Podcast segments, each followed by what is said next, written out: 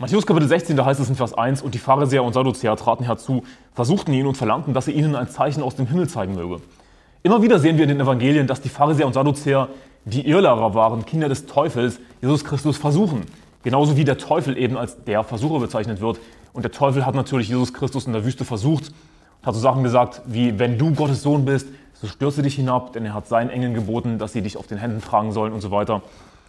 Also genauso wie der Teufel Jesus Christus versucht hat und auch uns versucht, er ist der Versucher der Brüder, genauso versuchen Irrlehrer Jesus Christus. Sie werden auch uns versuchen. Und wie reagieren wir auf Irrlehrer? Nicht indem wir mit ihnen diskutieren, sondern was lesen wir in Vers 4? Und er verließ sie und ging davon. Was wir sehen ist, dass Jesus sich aus diesen Situationen herausbegibt, indem er ihnen eine schlaue, eine gewitzte Antwort gibt, auf die sie aber nichts erwidern können. Und somit kommt er aus der Situation raus und, und verlässt ganz einfach diese Irrlehrer und diskutiert nicht mit ihnen. Also sei so wie Jesus und verschwende deine Zeit nicht mit Irrlehrern. Und Jesus sehen wir eben, wie gesagt, immer wieder, er gibt ihnen eine gewitzte, eine schlaue Antwort, auf die sie nichts erwidern können. Denn diese Pharisäer, die Irrlehrer, sie wollten nicht wirklich eine Antwort von Jesus bekommen. Sie haben ihm nicht Fragen gestellt, um wirklich eine Antwort zu bekommen auf ihre Fragen, sondern sie haben diese Fragen gestellt oder diese Aufforderungen an Jesus gerichtet, um ihn zu versuchen, um ihm eine Falle zu stellen. Wie würde Jesus darauf antworten? So nach dem Motto, ja, wenn du Gottes Sohn bist, dann zeige uns doch ein Zeichen aus dem Himmel. Dann werden wir an dich glauben. Aber natürlich hätten sie nicht an ihn geglaubt. Auch hätten sie Zeichen gesehen. Ja, sie hätten auf die Zeichen der Zeit achten müssen. Darauf, dazu kommen wir dann gleich noch. Jesus geht natürlich nicht auf ihre Forderungen ein, sondern sagt einfach, ein böses und ehebrecherisches Geschlecht begehrt ein Zeichen, aber es wird ihm kein Zeichen gegeben werden als nur das Zeichen des Propheten Jona und er verließ sie und ging davon, Vers 4. Jesus geht nicht darauf ein, denn hier ist das Ding, wir wandeln im Glauben und nicht im Schauen. Glauben ist was anderes als Schauen. Wenn wir glauben, dann vertrauen wir, dann hoffen wir, setzen unsere ganze Hoffnung, unser Vertrauen auf etwas, was wir jetzt noch nicht mit unseren eigenen Augen sehen. Das ist Glauben. Und man wird nicht gerettet durch Zeichen, sondern indem wir an das Wort Gottes glauben. Wie reagiert jetzt Jesus auf die Irrlehrer? Was sagt er in Vers 2? Er beantwortete und sprach zu ihnen, am Abend sagt ihr, es wird schön, denn der Himmel ist rot. Und am Morgen heute kommt ein Ungewitter, denn der Himmel ist rot und trübe. Also achte darauf, die Pharisäer, sie wollten ein Zeichen vom Himmel sehen. So zeigen uns ein Zeichen vom Himmel. Natürlich, was für ein Zeichen wollten sie sehen? Sie wollten nicht einfach irgendwie Wolken sehen, sie wollten nicht irgendwie einfach das Wetter beurteilen, sondern sie wollten irgendetwas Übernatürliches sehen. Das ist das Einzige, was Sinn macht, denn sie wollten Jesus versuchen damit. Also sie wollten irgendein Zeichen vom Himmel sehen, irgendwas Übernatürliches vom Himmel sehen. Zeige uns ein Zeichen vom Himmel. Aber Jesus, was macht er? Er nimmt sie auf den Arm im Grunde genommen und sagt, wenn wir das mal mit anderen Worten ausdrücken, hey, ihr Wetterfrösche, ihr wisst doch sowieso, wie das Wetter wird. Ihr guckt euch doch sowieso den Himmel an. Am Abend sagt ihr, es wird schön, denn der Himmel ist rot. Und am Morgen, heute kommt ein Ungewitter, denn der Himmel ist rot und trübe. Ihr, ihr Wetterfrösche, was soll ich für ein Zeichen vom Himmel zeigen? Ihr könnt doch schon das Wetter beurteilen. Das ist natürlich nicht das, was sie meinten. Aber deswegen meinte ich eben, Jesus hat ihnen, den Pharisäern immer irgendeine schlaue, eine gewitzte Antwort gegeben, durch die sie dann stumm wurden. Sie konnten nichts darauf erwidern. Sie wollten natürlich, ich denke, das ist ziemlich logisch, etwas Übernatürliches sehen. Sie wollten Jesus nämlich versuchen. Aber Jesus geht dann einfach nur auf das Wetter ein. Am Abend sagt er, es wird schön, denn der Himmel ist rot und am Morgen heute kommt ein Ungewitter, denn der Himmel ist rot und trübe. Ihr, ihr Wetterfrösche, ihr Affen, ihr beurteilt doch sowieso das Wetter. Was soll ich euch zeigen? Ihr Heuchler, das Aussehen des Himmels versteht ihr zu beurteilen, die Zeichen der Zeit aber nicht. Leute, die andauernd auf äußere Zeichen achten, sie schauen nicht auf das Geistliche. Sie schauen nicht auf die Zeichen der Zeit. Auf, was waren die Zeichen ihrer Zeit? Auf welche Zeichen hätten sie achten sollen? Nun zum Beispiel darauf, dass Johannes der Täufer gekommen ist. Das war ein Zeichen. Ja, das ist etwas, was sich erfüllt hat. Das war ein Zeichen der Zeit, auf das sie hätten achten sollen. Aber sie haben natürlich nicht Johannes den Täufer geglaubt. Oder was wäre mit dem Zeichen des Propheten Jona? Das einzige Zeichen, das ihnen gegeben wird, das Evangelium. Daran haben sie nicht geglaubt, auf dieses Zeichen der Zeit haben sie nicht geachtet. Das Aussehen des Himmels versteht ihr zu beurteilen, die Zeichen der Zeit aber nicht. Sie konnten das Wetter beurteilen, sie konnten auf natürliche, auf äußerliche, sichtbare Zeichen achten, aber nicht auf die Zeichen dieser Zeit, auf die wir achten sollen. Und es heißt in Prediger Kapitel 11, Vers 4, das ist ein interessanter Vers dazu, Wer auf den Wind achtet, der sät nicht. Und wer auf die Wolken sieht, der erntet nicht. Das ist natürlich eine gute allgemeine Weisheit. Ich meine, wenn ein Bauer nur auf das Wetter achtet, dann wird er gar nicht zu seiner Arbeit kommen. Ja, es macht bestimmt Sinn, zu einem gewissen Grad auf das Wetter zu achten, um zur richtigen Zeit zu säen und zu ernten. Aber letzten Endes, egal wie das Wetter ist, irgendwann muss der Bauer sowieso säen und ernten. Egal wie das Wetter wird, ansonsten wird er gar nichts haben. Und also wenn man nur auf Äußerliches achtet, nur auf das Wetter achtet, dann wird man gar nicht zu seiner Arbeit kommen, dann wird man gar nicht zum Eigentlichen kommen. Aber geistlich gesehen lässt sich das so gut auf viele Christen beziehen. Denn wenn es hier heißt, wer auf den Wind achtet, der sät nicht, wer auf die Wolken sieht, der erntet nicht, an was erinnert uns das? Immer wieder vergleicht die Bibel Seelengewinnen mit Säen und Ernten. Dass wir das Wort Gottes säen, dass wir das Wort Gottes predigen und ernten, dass wir Menschen retten. Und Jesus Christus, wenn er wiederkommt, er wird auch seine Sichel auf die Erde senden und die Erde wird abgeerntet. Immer wieder nutzt die Bibel dieses Bild für geistliche Dinge, fürs Seelengewinnen, dass wir Menschen retten, das Wort predigen, den Samen säen und ernten. Also nichts, was ich mir jetzt ausdenke, sondern das ist etwas, was die Bibel immer wieder macht. Deswegen geistlich gesehen, worum geht es hier? Wenn du nur auf den Wind achtest, wenn du nur auf äußerliche Zeichen siehst, nur auf weltliche Dinge schaust, dann wirst du nicht dazu kommen, Seelengewinnen zu gehen. Dann wirst du nicht zu geistlichen Dingen kommen, den Samen zu säen. Wenn du nur auf die Wolken siehst, dann wirst du nicht ernten.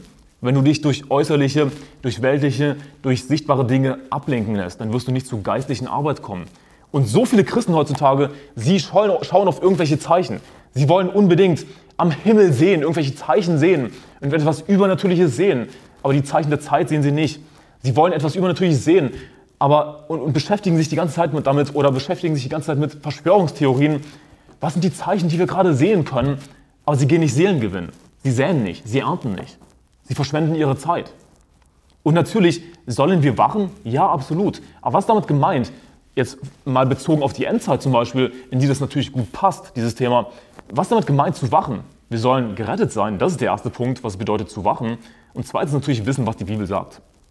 Aber wenn wir wissen, was die Bibel sagt, dann müssen wir nicht die ganze Zeit auf äußerliche Zeichen schauen. Denn die Wiederkunft Jesu Christi wird auch offensichtlich für die ganze Welt sein. Jedes Auge wird ihn sehen. Okay, also wenn ich weiß, was, was die Bibel sagt und ich es sowieso sehen werde, dann reicht das aus. Dann muss ich mir nicht die ganze Zeit den Himmel angucken. Und es gibt wirklich Leute, das ist nichts, was ich mir ausdenke, es gibt Leute, die wollen jetzt schon irgendwie sagen, ja, die Sterne sind vom Himmel gefallen, weil man weil man nicht die Sterne im Himmel sieht bei Nacht. Was liegt daran, dass du in einer Großstadt lebst, wo du nicht die Sterne sehen kannst, weil es so hell ist? Aber wenn du auf ein Indianerreservat hier fährst in Arizona, dann kannst du sehr wohl die Sterne sehen. Also es gibt wirklich so derartig dämliche Leute, die buchstäblich sich den Himmel anschauen wollen und natürlich nicht Seelengewinn gehen. Die darauf auf irgendwelche Zeichen im Himmel schauen wollen, nicht säen und nicht ernten. Also eine super geistliche Wahrheit, die man daraus ernten kann, ernten, ja, aus Prediger Kapitel 11, Vers 4. Aber auch bezogen auf das, was wir uns hier jetzt anschauen in Matthäus Kapitel 6. Ihr Heuchler in Vers 3, äh, äh, Kapitel 16, Verzeihung, in Vers 3, ihr Heuchler das Aussehen des Himmels versteht ihr zu beurteilen, die Zeichen der Zeit aber nicht. Sie achten nicht auf die Zeichen der Zeit, sie achten nicht auf, auf, auf geistliche Dinge, sondern sie achten, warum? Weil sie eben nur auf das Äußerliche achten. Sie wollen irgendetwas sehen, irgendein Zeichen sehen. Aber Leute, die Ungläubige, ja, um die es hier geht, denn diese Irrlehrer, die, Pharisäer sind Ungläubige, die ein Zeichen sehen wollen, die, die machen es einfach nur, um Gott herauszufordern. Genauso wie Atheisten, die sowas sagen, ja, wie Gott, zeige dich doch. Werden sie glauben? Nein. Denn was sagt Jesus? Oder was wird über Jesus gesagt? In Matthäus Kapitel 13 am Ende, glaube ich, da heißt es, dass er dort nicht viele Wunder tat, um ihres Unglaubens willen. Das ist nicht so, dass Jesus Wunder tut, um sie gläubig zu machen. Oh nein, nein, nein. Um ihres Unglaubens willen hat er dort nicht viele Wunder getan. Sie wollen Jesus herausfordern, sie werden nicht gläubig, würde ihnen Jesus auch irgendwelche Zeichen zeigen, irgendwelche übernatürlichen Wunder zeigen. Sie würden nicht gläubig werden. Sie achten nicht auf die Zeichen der Zeit. Sie haben nicht darauf geachtet, dass zum Beispiel Johannes der Täufer gekommen ist. Oder was man auch für Zeichen aufzählen könnte. Irrlehrer wie diese Pharisäer und Sadduzäer, sie sind Spötter, so werden sie in der Bibel bezeichnet. Sie machen sich lustig über das Wort Gottes. Sie fordern Gott heraus. Sie sind nicht gläubig. Denn was lesen wir im Judasbrief? Ich will euch aber daran erinnern, obgleich ihr dies ja schon wisst, dass der Herr, nachdem er das, Land aus dem, nachdem er das Volk aus dem Land Ägypten errettet hatte, das zweite Mal diejenigen vertilgte, die nicht glaubten. Und das wird eben auf Irrlehrer bezogen. Also sind Irrlehrer gläubig? Nein, sondern sie sind nicht gläubig. Dass er das zweite Mal diejenigen vertilgte, die nicht glaubten. Sie sagen zwar, dass sie glauben, aber sie glauben nicht an den Herrn und sie fordern den Herrn heraus. Und sie werden nicht gerettet durch irgendwelche Zeichen. Sowieso wird niemand einfach gerettet durch ein Zeichen. Niemand sondern letzten Endes, wirst du gerettet, indem du auf das Wort Gottes vertraust, an das Wort glaubst, an den Herrn Jesus Christus glaubst. Würden Leute durch Zeichen gerettet werden, warum gibt ihnen Jesus dann kein Zeichen? Wenn Jesus will, dass alle Menschen gerettet werden, wie wir das in der Bibel eindeutig lesen. Was sagt Jesus? Ein böses und ehebrecherisches Geschlecht begehrt ein Zeichen, aber es wird ihm kein Zeichen gegeben werden, als nur das Zeichen des Propheten Jona. Er sagt im Grunde genommen, das einzige Zeichen, das ihr bekommt, ihr Heuchler, ist das Evangelium. Was sagt er damit? Ihr glaubt an das Evangelium. Nun, wie komme ich zu dieser Aussage? Das Zeichen des Propheten Jona. Worum geht es da? Denn gleich wie Jona drei Tage und drei Nächte im Bauch des Riesenfisches war, so wird der Sohn des Menschen drei Tage und drei Nächte im Herzen der Erde sein, sagt die Bibel. Also Jona im Bauch des Walfisches. Was symbolisiert das? Dass Jesus begraben wurde und zur Hölle hinabgefahren ist. Denn was sagt Jona, wenn wir das im Alten Testament nachlesen? Ich schrie aus dem Bauche der Hölle. Jona war nicht wirklich in der Hölle, aber wer war wirklich in der Hölle? Worauf bezieht sich das Zeichen des Propheten Jona? Auf Jesus. Jesus war in der Hölle. Und Jona wurde ausgespuckt vom Walfisch. Jesus Christus ist auferstanden. Und das Zeichen des Propheten Jona ist also das Evangelium. Das ist das einzige Zeichen sozusagen, das sie bekommen. Jesus sagt im Grunde genommen damit eben, glaubt an das Evangelium. Vers 5, als seine Jünger ans jenseitige Ufer kamen, hatten sie vergessen, Brot mitzunehmen. Jesus aber sprach zu ihnen, habt Acht und hütet euch vor dem Sauerteig der Pharisäer und Sadduzäer. Da machten sie sich untereinander Gedanken und sagten, weil wir kein Brot mitgenommen haben. Also was wir sehen ist, dass sie fleischlich gedacht haben. Sie haben Sauerteig wortwörtlich verstanden. Da machten sie sich untereinander Gedanken und sagten, weil wir kein Brot mitgenommen haben. Also zum einen ja, sollten wir natürlich nicht die ganze Zeit fokussiert sein auf, irgendwie auf Essen, auf Trinken, auf die Dinge dieser Welt. Wir sollten im Geist wandeln. Auf der anderen Seite sollten wir aber auch keine Askese betreiben. Wir sollten uns nicht selbst kasteien. Denn so oder so, ob wir die ganze Zeit irgendwie an Essen und Trinken denken und, oder an Reichtum, an Geld und dadurch natürlich nicht auf Geistliches sehen, nicht im Geist sind. Genauso ist auch das Problem, wenn wir Askese betreiben und irgendwie die ganze Zeit nur fasten, dann werden wir eben gerade dadurch auch die ganze Zeit an Essen denken und auch nicht geistlich sein. Also, was können wir daraus lernen? Wir sollten den Mittelweg gehen. Wir sollten ein ausbalanciertes Leben leben. Weder uns Genusssucht hingeben. Ich sage nicht, dass das die Jünger hier gemacht haben, aber es ist einfach ein Prinzip, das ich daraus lernen möchte hier. Denn sie haben eben Sauerteig wortwörtlich verstanden. Warum? Weil sie an dem Punkt im Fleisch waren. Sie sind nicht im Geist gewandelt. Der richtige Weg ist, ein ausbalanciertes Leben zu leben und, und nicht in das eine oder andere Extrem zu gehen. Jesus versucht ihnen hier eine geistliche Wahrheit zu vermitteln, die sie erstmal nicht verstehen. Sie verstehen es dann später in den nachfolgenden Versen. Aber wie schade, wenn wir die Chance haben, eine geistliche Wahrheit zu verstehen, aber im Fleisch sind und es nicht verstehen, was uns da entgeht. Deswegen, lass uns im Geist wandeln. In Vers 8 heißt es, als es aber Jesus merkte, sprach er zu ihnen, ihr Kleingläubigen, was macht ihr euch Gedanken darüber, dass ihr kein Brot mitgenommen habt? Versteht ihr noch nicht und denkt ihr nicht an die fünf Brote für die 5000, wie viele Körbe ihr da aufgehoben habt? Vers 11, warum versteht ihr denn nicht, dass ich euch nicht wegen des Brotes gesagt habe, dass ihr euch vor dem Sauerteig der Pharisäer und Sadduzäer hüten solltet? Da sahen sie ein, dass er nicht gesagt hatte, sie sollten sich hüten vor dem Sauerteig des Brotes, sondern vor der Lehre der Pharisäer und Sadduzäer. Also vor der Lehre sollten sie sich hüten. Und wie bezeichnet Jesus Irrlehre, die Lehre der Pharisäer und Sadduzäer? Wie bezeichnet er sie als Sauerteig? Warum? Sauerteig in der Bibel wird als Symbol für Verschiedenes verwendet. Sauerteig wird hier eben für Irrlehre verwendet. Und Sauerteig wird oftmals für Sünde verwendet, für Schlechtes. Warum? Denn ein Sauerteig geht auf, nicht wahr? Er, er breitet sich aus. Er wird immer größer.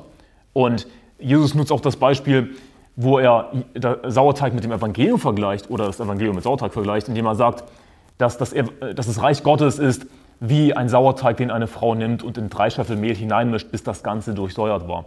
Wenn man Sauerteig in Mehl hineinmischt, natürlich wird dann der ganze Teig durchsäuert durch den Sauerteig. Genauso Irrlehre verbreitet sich wie ein Virus oder wie, wie Pilze. Ja. Sauerteig, da sind natürlich Hefepilze drin.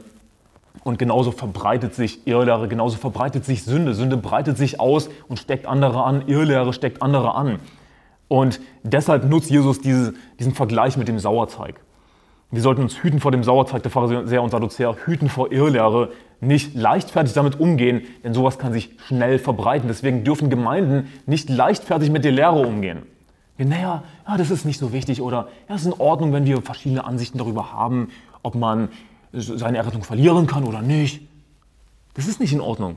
Das ist Irrlehre, wenn jemand sagt, dass man seine Errettung verlieren könnte. Das ist ein falsches Evangelium und dieser Dreck wird sich rasend schnell ausbreiten in einer Gemeinde wo dann letzten Endes die wenigsten in einer Gemeinde überhaupt gerettet sind. Und davon gibt es viele Gemeinden, besonders in Ländern wie Deutschland, die geistig ziemlich dunkel sind. Du findest Gemeinden, wo Leute gerettet sind, aber sie sind manchmal in der, in der Minderheit.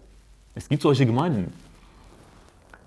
Irrlehre breitet sich aus, deswegen müssen wir uns hüten vor Irrlehre. Deswegen müssen wir hart gegen Irrlehre predigen. Nicht ein bisschen Sauerteig zulassen, sondern der Sauerteig muss rausgeworfen werden. Irrlehrer müssen rausgeworfen werden aus der Gemeinde. Und damit ist nicht zu spaßen, also nicht irgendwie denken, wenn jemand rausgeworfen wird aus der Gemeinde, ach naja, das war jetzt vielleicht ein bisschen zu hart oder dem sollten wir ein bisschen Gnade geben. Nein. Wenn jemand rausgeworfen wird aus der Gemeinde, dann hat das einen Grund. Und dann sollten wir dahinter stehen. Und natürlich ist nicht Irrlehre der einzige Grund, warum jemand, warum jemand rausgeworfen wird aus Gemeinde. Denn was kann Sauerteig auch repräsentieren? Sünde. Das sehen wir auch in der Bibel. Und für bestimmte Sünden müssen Brüder und Schwestern rausgeworfen werden aus der Gemeinde. Für Unzucht zum Beispiel. Werden Christen rausgeworfen aus der Gemeinde, spielt es keine, keine Rolle, dass sie wiedergeboren sind. Wenn sie Unzucht begehen, raus mit dem Sauerteig. Denn diese Sünde wird andere anstecken. Sauerteig repräsentiert Sünde, deswegen feiern wir das Abendmahl mit ungesäuertem Brot, auch Matzen genannt. Warum? Weil das Brot, das wir brechen, Jesu Christi Leib repräsentiert und Jesus Christus ist sündlos, das sündlose, perfekte Opferlamm, das für uns geschlachtet wurde. Deswegen ungesäuertes Brot, sündfrei, rein. So ist Jesus Christus, er hat nie gesündigt. Er ist unser Opferlamm, genauso wie die alttestamentliche Version des Passafest mit ungesäuertem Brot gefeiert wurde. Was nicht in meinen Kopf reingeht, ist, warum Christen glauben, dass wir das Abendmahl dann mit alkoholischem Wein feiern sollten. Ich erkläre dir, warum das nicht in meinen Kopf reingeht. Was ist Sauerteig? Das ist fermentierter Teig und zwar fermentiert durch Hefe. Was ist alkoholischer Wein? Das ist fermentierter Traubensaft und zwar fermentiert durch Weinhefe. Ja, so wird das tatsächlich bezeichnet. Also wie kann es in Ordnung sein, alkoholischen Wein zu trinken zum Abendmahl, aber es wäre nicht in Ordnung, wo mir jeder zustimmen würde, gesäuertes Brot zu essen. Wie, wie passt das zusammen? Natürlich trinken wir beim Abendmahl Traubensaft. Ja, wir trinken Traubensaft. Wir trinken keinen alkoholischen Wein. Denn nochmals, alkoholischer Wein, was ist das? Das ist Traubensaft, fermentierter Traubensaft und zwar durch Hefepilze. Genauso wie Sauerteig fermentiert ist durch Hefe. Okay, also wenn Sauerteig ja, Sünde repräsentiert, warum sollten wir dann fermentierten Wein trinken. Es macht keinen Sinn. Wir trinken unvergorenen Traubensaft. Und ja, was hat Jesus gesagt? Nun, nun, hier ist das Ding. Jesus hat nie das Wort Wein gebraucht im Zusammenhang mit dem Abendmahl. Ist das bewusst? Viele Christen wissen das gar nicht. Jesus hat immer wieder gesprochen in den Evangelien von dem Gewächs des Weinstocks. Nun, das Gewächs des Weinstocks ist nicht vergorener Saft, ist nicht alkoholischer Wein, sondern was ist der Saft, den wir bekommen aus dem Gewächs des Weinstocks? Das ist natürlich unvergorener Traubensaft und nicht schon alkoholischer Wein, fermentierter Traubensaft, sondern unfermentierter Traubensaft. Ich meine, muss ich das wirklich erklären, aber Christen sind, sind so festgefahren darin, dass man das so äh, ins Detail runterbrechen muss. Wir feiern Abendmahl mit unvergorenem Traubensaft, denn was stellt der Saft dar? Jesu Blut. Nun, Jesu Blut, ist das perfekt oder nicht? Jesu Blut ist das perfekte Blut Gottes. Jesus Christus ist Gott, er hat sein Blut für uns vergossen und wir brauchen das Blut Gottes, um gerettet zu werden. Wie sollten wir dann Abendmahl mit alkoholischem Wein feiern? Das, das ist eigentlich blasphemisch. Dann zu sagen, dieser alkoholische Wein, der repräsentiert Jesu Blut. Das ist eigentlich blasphemisch, sowas zu sagen. Also, das wollte ich nur anschneiden an diesem Punkt, weil es hier um Sauerteig geht. Aber lass uns weiterlesen. Es heißt in Vers 13, als aber Jesus in die Gegend von Caesarea Philippi gekommen war, fragte er seine Jünger und sprach, für wen halten die Leute mich, den Sohn des Menschen? Und der Sohn des Menschen, das ist ein Titel, der aus Daniel kommt, eine Prophezeiung auf Jesus hin. Darauf bin ich schon mal eingegangen. Jesus stellt diese Frage, für wen halten die Leute mich, den Sohn des Menschen? Also haben das wirklich alle verstanden, wer der Sohn des Menschen überhaupt ist? Haben natürlich nicht alle verstanden. Aber äh, sie sagen dann, sie sprachen in Vers 14, etliche für Johannes den Täufer, andere für Elia, noch andere für Jeremia oder einen der Propheten. Also sie dachten, Jesus, das ist, das ist einer der Propheten, der aus dem Alten Testament auferstanden ist wieder. Nun, was können wir daraus lernen zum Beispiel? Dass Jesus hart gepredigt hat. Halt ihn einfach vor Augen, wie Propheten wie Jeremia, Elia und, und andere gepredigt haben. Was, was sie gepredigt haben die ganze Zeit? Gericht, Gericht, Gericht, Verdammnis, Verdammnis, Verdammnis. Und ja, sie haben auch Gnade gepredigt, aber hauptsächlich Gericht, Gericht, Gericht, nicht wahr? Also war Jesus dann komplett anders? wenn die Leute damals gedacht haben, oh, das ist doch Jeremia oder einer der Propheten, der auferstanden ist. Wie hat Jesus dann gepredigt? Nun, er hat genauso hart gepredigt, mindestens genauso hart. So viele Leute heutzutage haben einen falschen Jesus in ihrem Kopf, einen Jesus, den sie sich selbst ausgedacht haben. Das ist nicht der Christus der Bibel. Gott ist nicht irgendwie sanfter geworden, Gott ist nicht irgendwie seichter geworden im Neuen Testament. Ich würde sagen eher im Gegenteil. Das zornigste Buch ist die Offenbarung, das steht im Neuen Testament. Gott hat sich nicht verändert Jesus wurde verglichen mit Propheten des Alten Testaments, weil er hart gepredigt hat.